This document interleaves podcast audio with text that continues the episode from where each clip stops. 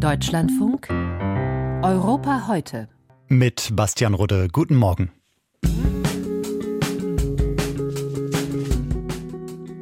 Mehr Rechte für gleichgeschlechtliche Paare, aber weiter keine Ehe für alle. So will es eine Mehrheit im Parlament von Tschechien, wir berichten. Außerdem Thema, wie sich der extrem rechte Rassemblement National in Frankreich für die Europawahl aufstellt.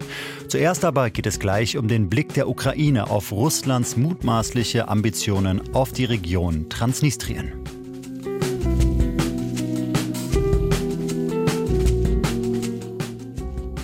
In Russland hat Präsident Wladimir Putin gestern eine Rede zur Lage der Nation gehalten und dabei könnte es auch wichtig sein, worauf er nicht oder zumindest nicht direkt zu sprechen kam.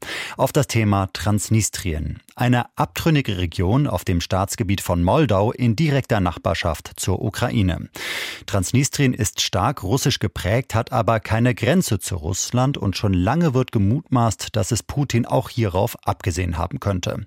Zumal die Separatisten am Tag vor seiner Rede eine Art Hilfeersuchen an Moskau gerichtet hatten, wie sie sagen, zum Schutz vor der moldauischen Regierung. Eine Entwicklung, die viele an die Geschehnisse vor der Invasion in die Ukraine erinnern. Wie die Menschen dort auf Transnistrien blicken und Putins Rede verstanden haben, das habe ich kurz vor dieser Sendung mit der Journalistin Karina Beigelzimmer in Odessa besprochen. Frau Beigelzimmer, lassen Sie uns Transnistrien vielleicht erstmal etwas einordnen. Welche Bedeutung hat es für die Menschen in der Ukraine, ganz besonders bei Ihnen in der Region Odessa? Äh, Transnistrien liegt etwa 100 Kilometer östlich von meiner Heimatstadt, äh, von Odessa. Und sehr viele Bewohner der Grenzbezirke unserer Region haben Verwandte oder Bekannte in Transnistrien. Und in dieser Separatistenregion betrachtet sich mehr als ein Viertel der Bevölkerung als Ukrainer. Und Ukrainisch ist dort eine von drei Ansprachen. Dennoch steht Transnistrien, wie Sie schon gesagt haben, unter starken informativen und politischen Einfluss der Russischen Föderation. Und aufgrund dieser Nähe und der Situation in Transnistrien betrachtet äh, die Ukraine das Gebiet als potenzielle Bedrohung für ihre Sicherheit. Und kurz nach Beginn des Krieges hat die Ukraine die etwa 400 Kilometer lange Grenze zu Transnistrien geschlossen. Und seitdem können offizielle Ausreisen äh, nur noch äh, über die Grenze zwischen Moldau und der Ukraine erfolgen. Inzwischen besitzen aber auch viele Menschen in Transnistrien einen ukrainischen oder einen äh, moldauischen Pass. Und das geschieht nicht aus Verbundenheit, sondern aus pragmatischen Gründen, da man damit problemlos in die Ukraine oder in die EU reisen kann. Und interessanterweise wurde Transnistrien äh, besonders zu Beginn des Krieges auch zum Ziel Ziel einiger ukrainischer Flüchtlinge. Also es gibt enge Verbindungen, das halte ich mal fest. Und nun steht ja die Befürchtung im Raum, dass Russland auch in Transnistrien einen Krieg beginnen könnte. Was denken denn die Menschen bei Ihnen vor Ort über dieses mögliche Szenario? Äh, die Angst äh, wächst nicht, äh, aber viele Menschen sind besorgt. Es ist, als ob man einen unzuverlässigen Nachbarn im Haus hat und nicht weiß, was er als nächstes tun wird. Und Russland konzentriert sich derzeit auf den Informationskrieg, auf die Förderung von Instabilität, auf Provokationen. Aber ich hatte gestern Gelegenheit, nicht nur mit Menschen aus Odessa zu sprechen, sondern auch mit mit Einwohnern des Dorfes äh, äh, Timkovo. Ich weiß nicht, ob Sie wissen, wo das liegt. Nein, muss ich zugeben, das weiß ist, ich nicht. Helfen Sie mir. Das ist an der Grenze zu Transnistrien. Nur zehn Kilometer von diesem Dorf entfernt befindet sich ein großes Munitionsdepot im Dorf Kalbasna. Äh, diese Depots äh, wurden am Ende des... Nur zum äh, Verständnis gefragt, dieses Dorf, ist das noch ja. auf ukrainischer Seite oder schon auf Seite Nein, von Transnistrien? schon Transnistrien. Ah, okay, gut. Genau. Und, aber das sind nur zehn Kilometer. Ja? Äh, und diese Depots, die wurden am Ende des äh, Kalten Krieges eingerichtet, äh, als die Sowjetunion ihre Truppen aus dem Warschauer Pakt abzog.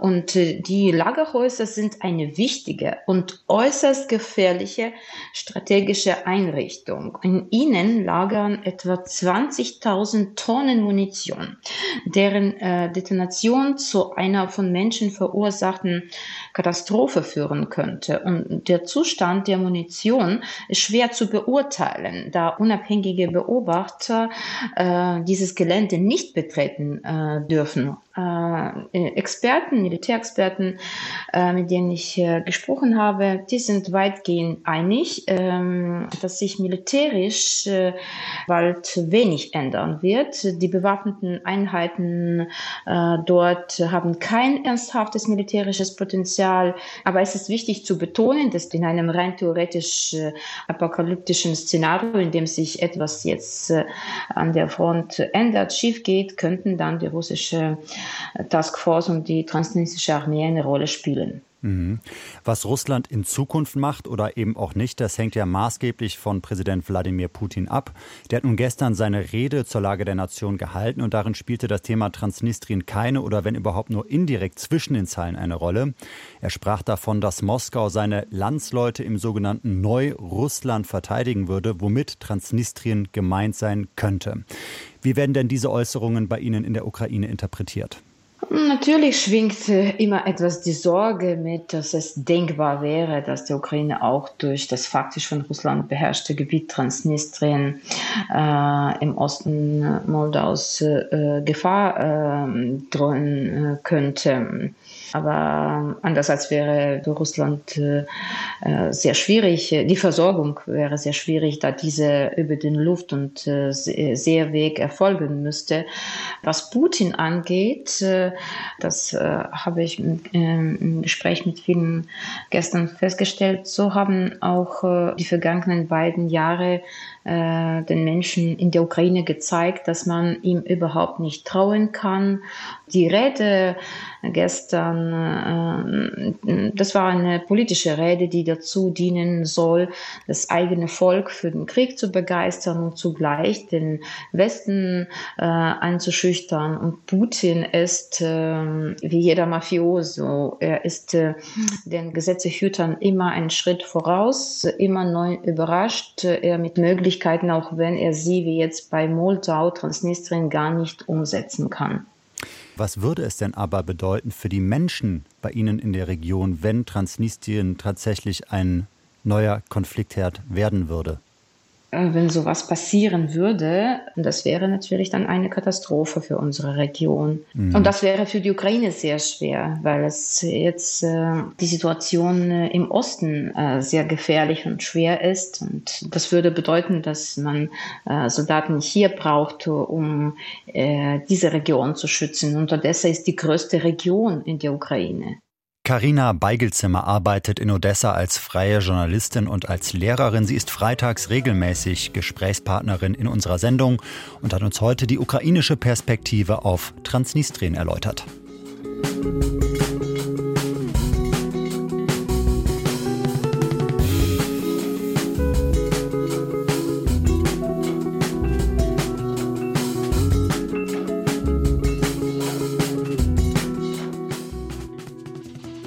Einerseits könnte man sagen, dass Europa im globalen Vergleich schon ziemlich liberal zu sein scheint. Andererseits lassen sich die Zahlen auch so deuten, dass noch viel Luft nach oben ist. Wobei bei den Rechten für gleichgeschlechtliche Paare.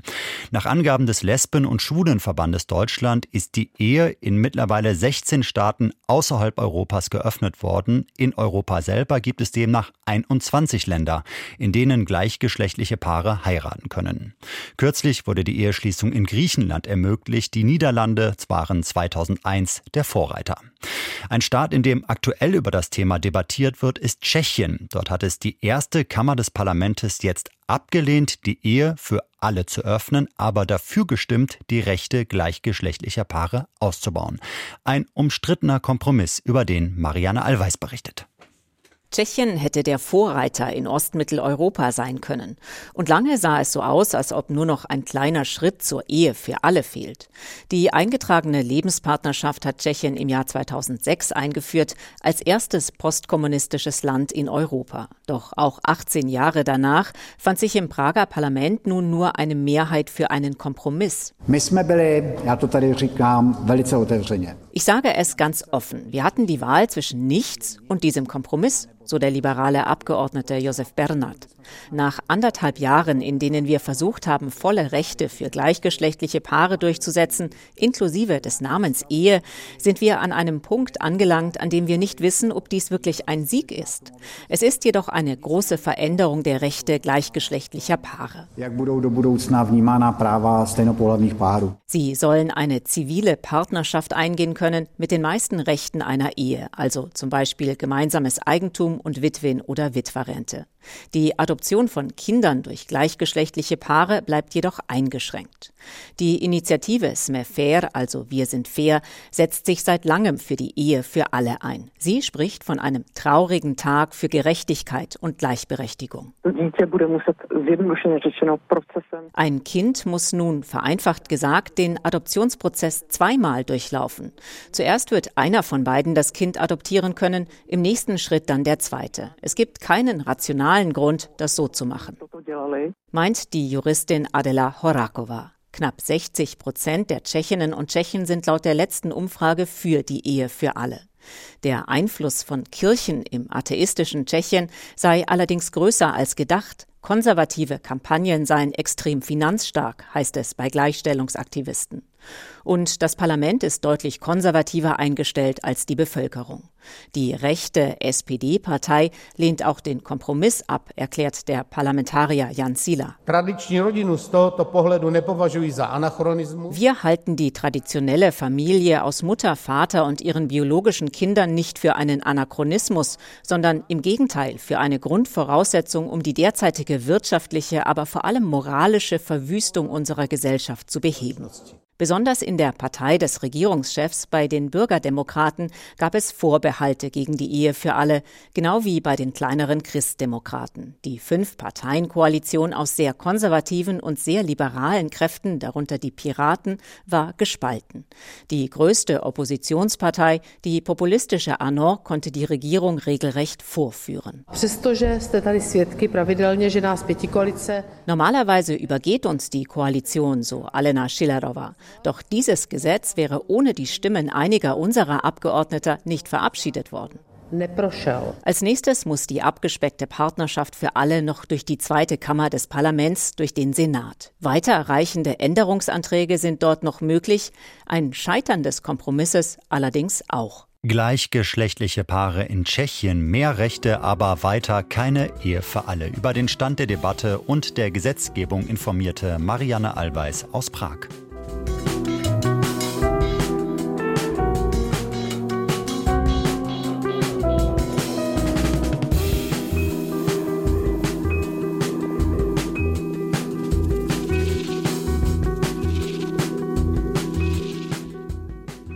Es sind nur noch etwas mehr als drei Monate, bis die Menschen in der Europäischen Union über ein neues gemeinsames Parlament abstimmen können. Rund um das zweite Juniwochenende wird die weltweit einzige direkte Wahl für solch eine übernationale Versammlung abgehalten.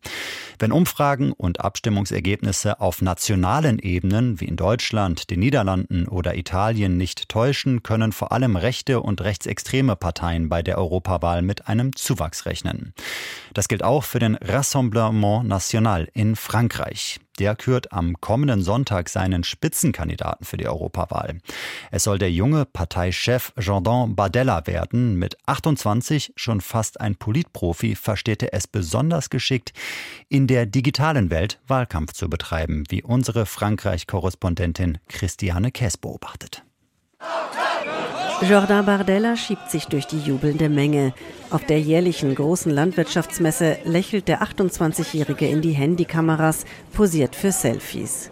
Der Parteichef und Europaabgeordnete des extrem rechten Rassemblement National zeigt sich an der Seite der Landwirtinnen und Landwirte besonders entspannt, war doch am Tag zuvor Emmanuel Macron bei seinem Besuch zwischen Kühen und Spezialitätenständen ausgepfiffen worden. Dass der Präsident nach den massiven Bauernprotesten der letzten Wochen sogar Polizeischutz brauchte, kostet Bardella aus. Warum braucht ein Präsident der Republik Sicherheitskordons, um auf die Landwirtschaftsmesse zu kommen? Und warum muss der Premierminister heimlich hier um 20 Uhr abends aufkreuzen? Diese Fragen müssen sich unsere Regierenden stellen. Sie sollten mehr Demut zeigen. Es ist eine für Bardella typische Szene. Der Mann im schmal geschnittenen Anzug und Krawatte kann sich verkaufen. Sont cruciales. Auf dem sozialen Netzwerk TikTok wirbt Badella dafür, bei der Europawahl die bisherige Politik der EU und Präsident Macron abzustrafen. Als Europaabgeordneter tritt Badella wenig in Erscheinung, aber er wirbt für einen Sieg der nationalen Ideen. Über eine Million Menschen folgen Bardellas Account. Er gehört damit zu den am meisten gehörten Franzosen auf TikTok. Bardella sei ein Star geworden, sagt der Politikwissenschaftler Bruno Cotres. Er ist eine Art Kommunikationsmaschine. Er lässt sich von nichts durcheinanderbringen. Bardella ist sehr jung und hat trotzdem schon einige Jahre an politischer Erfahrung hinter sich. Euh, euh, Sein Parteibuch für den Rassemblement National, der damals noch Front National hieß, holte sich Bardella schon mit 16 Jahren. Der Sohn italienischer Einwanderer kommt aus einfachen Verhältnissen. Er mache daraus ein zentrales Element für sein politisches Engagement, sagt der Politologe Cotres. Euh, Sobald es um Fragen der Migration und der Sicherheit geht, erwähnt Bardella seine Vergangenheit in der Vorstadt und dass er dort von einer alleinerziehenden Mutter großgezogen wurde, in einer Sozialwohnung in Seine-Saint-Denis. Von diesem Departement wissen alle Franzosen, dass es besonders betroffen ist von Armut, Arbeitslosigkeit und vielen Problemen. Es ist Bardellas Art, anderen Politikern zu sagen, Ihr kommt aus den schönen Vierteln, ihr wisst nicht, wovon ihr sprecht. Ich schon. Die Unruhen in den französischen Vorstädten 2005 nach dem Tod zweier Jugendlicher, die einer Polizeikontrolle entkommen wollten, ist für Bardella ein Schlüsselmoment, um der extrem rechten Partei beizutreten. Er steigt dort schnell auf, ist unter anderem Parteisprecher und Chef der Jugendorganisation. Bardella verkörpert die Parteilinie, hart bei Migrationsfragen und EU-feindlich. Ich will nicht, dass Frankreich verschwindet. Ich will nicht, dass Europa untergeht. Die massive Einwanderung von Leuten, die nichts von unseren Werten und unserer Kultur teilen, gefährden die großen Gleichgewichte unserer Gesellschaft. Beobachter ordnen Bardella als radikaler ein als Marine Le Pen. Dennoch protegierte diese noch als Parteichefin Bardella ganz gezielt, meint Bruno Cotres. Mit Jordan Bardella konnte Marine Le Pen zeigen, dass es in einem modernen Rassemblement National junge, talentierte Leute gibt. Das passt zusammen mit dem Erfolg bei der Parlamentswahl 2022, bei der die Partei zum ersten Mal mit 89 Abgeordneten in die Nationalversammlung einzog. Durch Jordan Bardella und die anderen neuen Gesichter verfestigt sich die Strategie der Normalisierung und der Glaubwürdigkeit des Rassemblement National. Als Marine Le Pen sich im September 2021 vom Parteivorsitz zurückzieht, um sich dem Präsidentschaftswahlkampf zu widmen, übernimmt Bardella zunächst übergangsweise. Im November 2022, nachdem Le Pen statt an die Parteispitze zurückzukehren, den Fraktionsvorsitz in der Nationalversammlung übernommen hat, setzt sich Bardella gegen interne Rivalen endgültig durch. Er wird auf einem Parteitag mit 85 Prozent der Stimmen zum neuen Parteichef gewählt. In seiner emotionalen Rede bedankt er sich erst bei seiner Mutter. Der zweiten Person, der ich das verdanke, was ich bin, ist Marine Le Pen. Sie hat mich die Politik entdecken lassen und mir Lust darauf gemacht, mich einzubringen. Sie hat mir die Leidenschaft für unser wunderbares Volk gegeben. Sollte Marine Le Pen die Präsidentschaftswahl 2027 wieder verlieren, könnte Jordan Bardella sie in den Schatten stellen. Sollte sie gewinnen, könnte er ihr Premierminister werden. Zunächst aber steht im Juni die Europawahl an. Für die soll Jordan Bardella am Sonntag zum Spitzenkandidaten des Rassemblement National gekürt werden. So wie übrigens auch schon bei der letzten Europawahl 2019. Damals holte der RN in Frankreich gut 23 Prozent und wurde stärkste Kraft.